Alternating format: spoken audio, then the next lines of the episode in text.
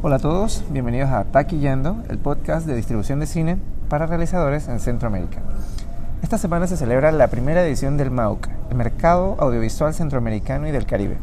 Y hoy nos encontramos en San José, Costa Rica, para conocer un poco más sobre el perfil de este evento que es de gran importancia para la industria cinematográfica de la región. Y por ello, hoy tenemos invitado a José Castro Chacón, de la Comisión de Cine de Costa Rica, que es la entidad que está llevando a cabo el evento. José, te damos la bienvenida a Taquillando. ¿Cómo estás? Muchas gracias, gracias por estar por acá. De, verdad es un honor tener a tanta visita de Panamá por acá. No, gracias a ti. Eh, y felicidades, ¿no? Finalmente tenemos un mercado de cine en la región. Así es, ese es el objetivo. Que es súper positivo, no solamente para exportar eh, contenidos y películas, sino también los talentos de, de la región. Correcto. Cuéntanos un poco, eh, ¿desde cuándo vienen trabajando en esta iniciativa? Eh, exactamente hace un año, hace un año comenzamos, estuvimos acá en el Andina Link y descubrimos que este evento, que para el año pasado que tenía 24 años de hacerse eh, en Colombia y 15 años de hacerse en Costa Rica, donde había un encuentro ya natural de todo lo que eran cableoperadoras y eh, televisoras, eh, donde venían a recibir charlas técnicas, pero que además, a final de cuentas, son justamente exhibidoras de contenido, pues encontramos un mercado natural, ¿no? Entonces hablamos con la organizadora, la, presidente, la presidenta del, del evento, que es este, doña Luz Marina, de la Andina Link, y le dijimos, mira, ¿qué te parece si tratamos de hacer en conjunto con ustedes un mercado audiovisual. Ya yo venía soñando desde hace muchos años con esto. Venía ya pensando en que eh, tenemos un Ventana Sur en el puro Cono Sur. Eh, tenemos un BAM, eh, el Bogotá Audiovisual Market en Colombia. Colombia claro. Tenemos en Guadalajara un market muy bueno. Pero no hay nada en Centroamérica y Caribe. ¿Dónde, ¿Dónde está el mercado para desarrollarnos, para codearnos, para vernos entre coproductores, entre colegas, entre amigos? ¿no? Entonces yo le propuse a ella que por qué no hacíamos algo al respecto. Y hasta que le brillaron los ojos. a mí también. y tenemos un año, sí, tenemos un año trabajando en esto. Wow, qué mm, bien. Sí, sí. Y aparte de ustedes, ¿quiénes más están detrás de esto? ¿Hay instituciones, empresas? Sí, bueno, tal vez vale la pena mencionar que en el caso de la Comisión Fílmica de Costa Rica eh, no es como en otros países que es un ente político, sino que la Comisión Fílmica en, caso, en el caso de Costa Rica sí está integrada por entes políticos, pero tiene una secretaría técnica en Procomer, que es la promotora de comercio exterior. Pero la integran siete instituciones, Comercio Exterior, el Ministerio de Comex, el Ministerio de Cultura, CINDE, que es este, una eh, coalición de iniciativas para el desarrollo y la que es atracción de inversión, evidentemente el Ministerio de Cultura y el Centro de Cine y un ente privado. Y también se le suma el Ministerio de Cultura, eh, perdón, el Ministerio de Turismo.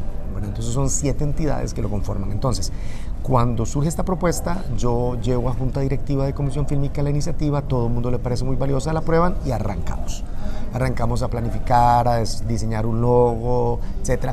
Nos cogió un pelín tarde, sí, sí te podría decir que nos cogió un poquito tarde porque realmente el lanzamiento formal fue hace como tres meses, sin embargo tuvimos una acogida bastante positiva porque para hacer una primera versión, para además de eso haber hecho la convocatoria hace tres meses, tenemos acá 41 oferentes de contenidos eh, de todos los países de Centroamérica y el Caribe, nos faltaron solamente El Salvador y Guatemala. Este, pero tenemos gente de Honduras, de Nicaragua, de Costa Rica, de Panamá, de Dominicana, eh, como oferentes. Y como compradores tenemos gente de España, gente de Colombia, gente de inclusive de, para, para compradores sí tenemos alguien del Salvador. Ah, eh, irónico, que no tenemos oferentes del Salvador, pero sí tenemos compradores del, del Salvador.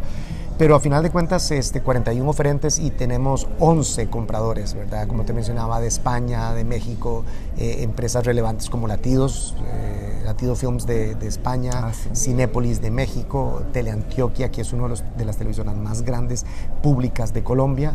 Eh, en fin, creo que para haber sido la primera versión es un enfoque importante. Nos enorgullece que tengamos tantos hermanos y colegas panameños por acá, eh, eh, algunos otros de Nicaragua y de, Honduras también y de Dominicana.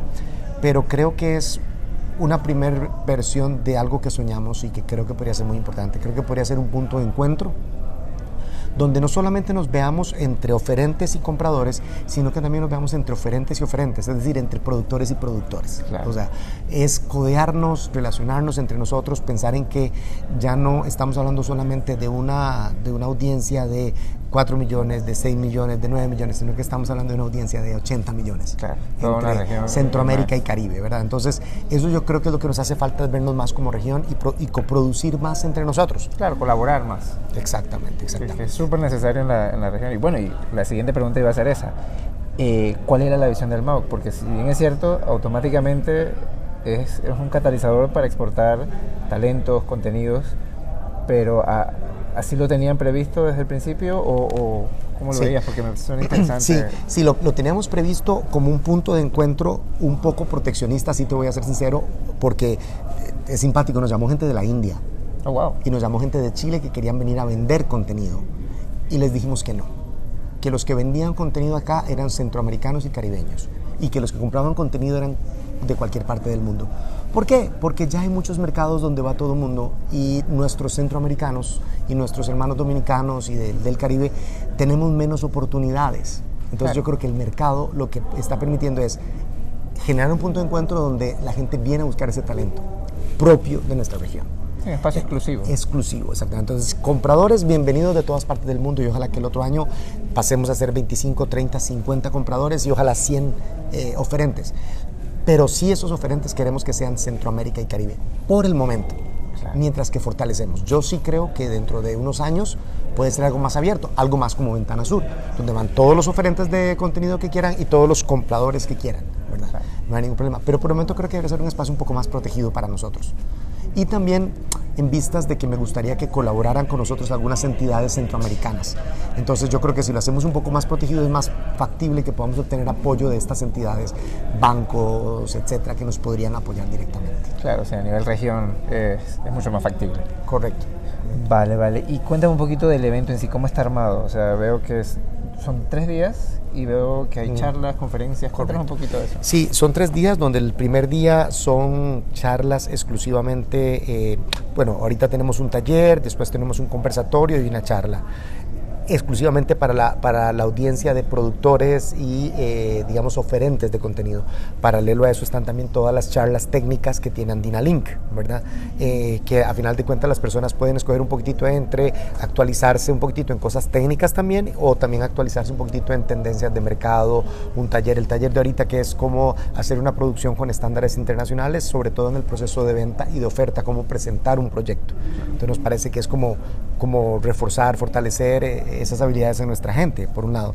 Este, y el segundo día, en el caso del el MAUC, son ruedas de negocios, donde en un software se inscribieron empresas oferentes y también se inscribieron empresas compradoras o buscadoras de contenido. Y el software nos ayuda a hacer un match y preparar una cantidad de citas. Entonces, entre estos 41 oferentes y entre estos 11 compradores, se generaron casi 205 citas. Perdón, 182 citas. Y 23 citas se generaron entre productores y productores. Es decir, son citas de Ah, coproducción. claro, de coproducción. El, si- el sistema es un triángulo. El sistema permite conectar este, oferentes contra compradores, por un lado, y por otro lado, oferentes contra oferentes. Entonces, eso, eso es lo que nos permite tener un mercado para venta y un mercado o un coproduction market, por así decirlo, Claro. ¿verdad? Que es, eh, vamos a tener, de hecho, una charla el jueves con la gente del el mercado de coproducción, eh, perdón, el, el coproduction market de Berlín, que nos quieren explicar un poquitito todo, eh, cómo aplicar, cómo involucrarnos. Eh, esa es una charla más privada, más hacia los gestores de las comisiones fílmicas y a los líderes de las aso- asociaciones eh, de cineastas que vinieron de los países en los que no hay un comisionado fílmico formal. Pero esa charla es como para ver cómo replicamos esto de vuelta hacia nuestros eh, colegas de la industria, para ver cómo nos involucramos más. Queríamos también tener un vínculo con el, eh, el Foro de Coproducción Latinoamericana de San Sebastián. Lamentablemente está ocurriendo Está casi que en, la ocurriendo, misma, en, en el mismo momento, entonces nos complicaba. Pero creo que desde aquí, y sobre todo que hay muchos ojos puestos en Centroamérica, si, vos, si ustedes hablan con, con empresas, digamos, de, de la parte escandinava, de ciertas partes europeas, están deseosos de conocer material centroamericano Sí, las historias. porque todo- no todo. hay, no hay mucho, ¿no? Pero cada vez estamos viendo un poco más y cada vez lo estamos viendo mejor. Claro. Entonces eso lo que nos asegura es que de alguna u otra manera pues comencemos a tener más calidad este, eh, en este tipo de oferta y que podamos vincularnos con otros mercados. Con, eh, yo esperaría que el otro año, hoy tenemos un- uno de España, yo esperaría que el otro año tengamos unos 4 o 5 compradores de Europa, por ejemplo. Sería genial. Que sí. es nuestro sueño. Qué bien, qué bien. Y también veo que acá, eh, bueno, en el lado la gente no puede ver evidentemente, pero estamos en el lado del mercado y veo varios stands.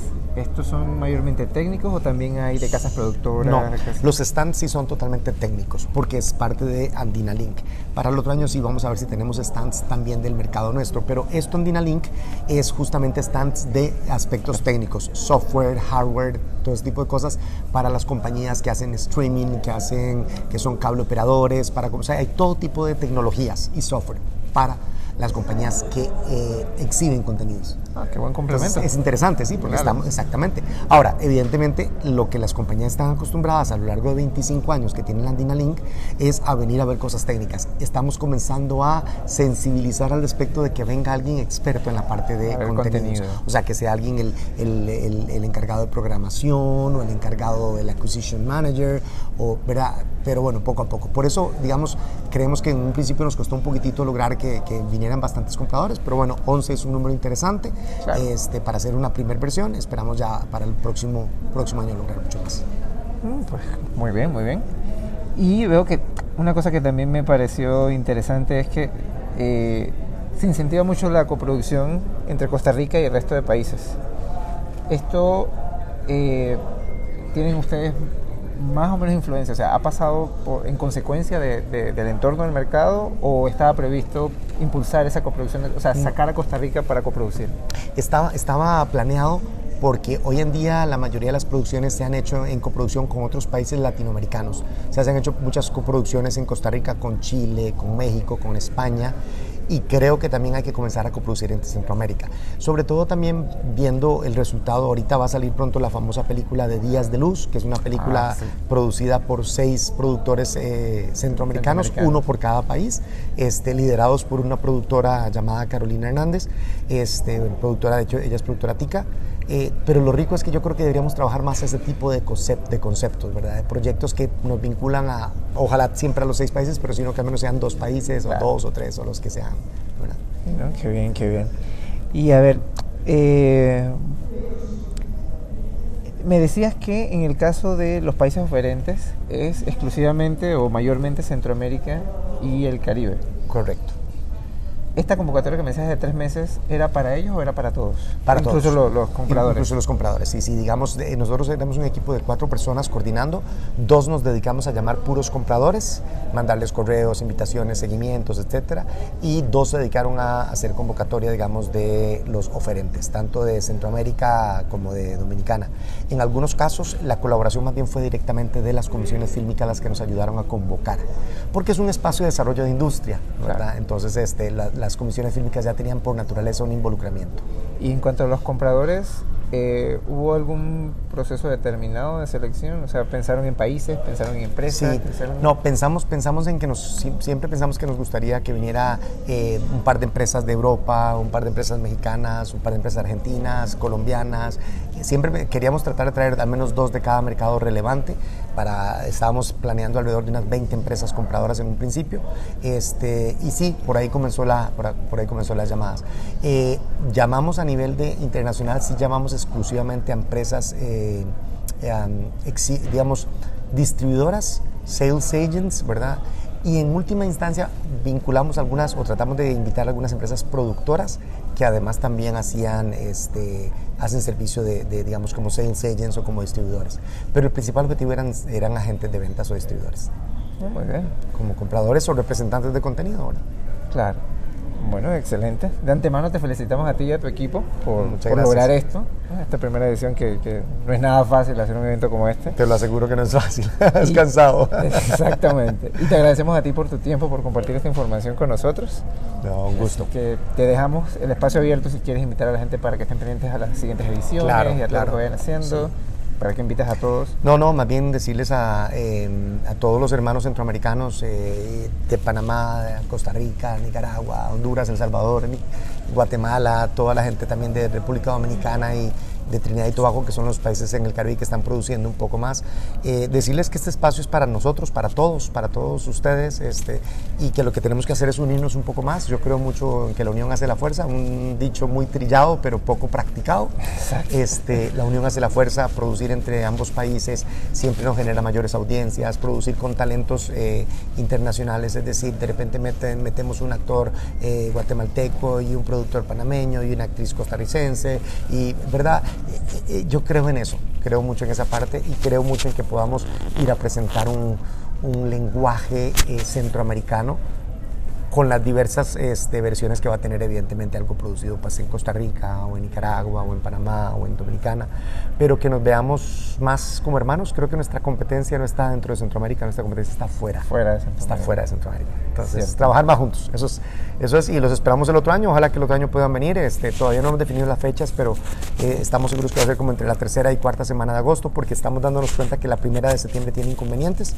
Entonces, muy posiblemente vamos a tratar de que sea la, la tercera o cuarta de agosto pero ahí los mantenemos informados. Exacto, te iba a decir cuáles son las redes o la página web. Para sí, eh, sigan siempre la página www.mauk.net, ¿verdad? O sigan también la Comisión Fílmica de Costa Rica, que es CR Film Commission. Eh, tanto en Facebook como en Instagram y ahí siempre estamos publicando todo lo que son los eventos de lanzamiento. Pero igual también nos mandan sus datos por correo electrónico que lo pueden mandar al correo filmcostarrica.procomer.com los ponemos en la base de datos para estarlos invitando a todos los eventos y en especial al MAUC obviamente. Genial, bueno, muchísimas gracias y a todos ustedes gracias por escucharnos. No se pierdan más episodios desde aquí, desde el MAUC, de Taquillando, el podcast de distribución de cine para realizadores de Centroamérica. Hasta la próxima.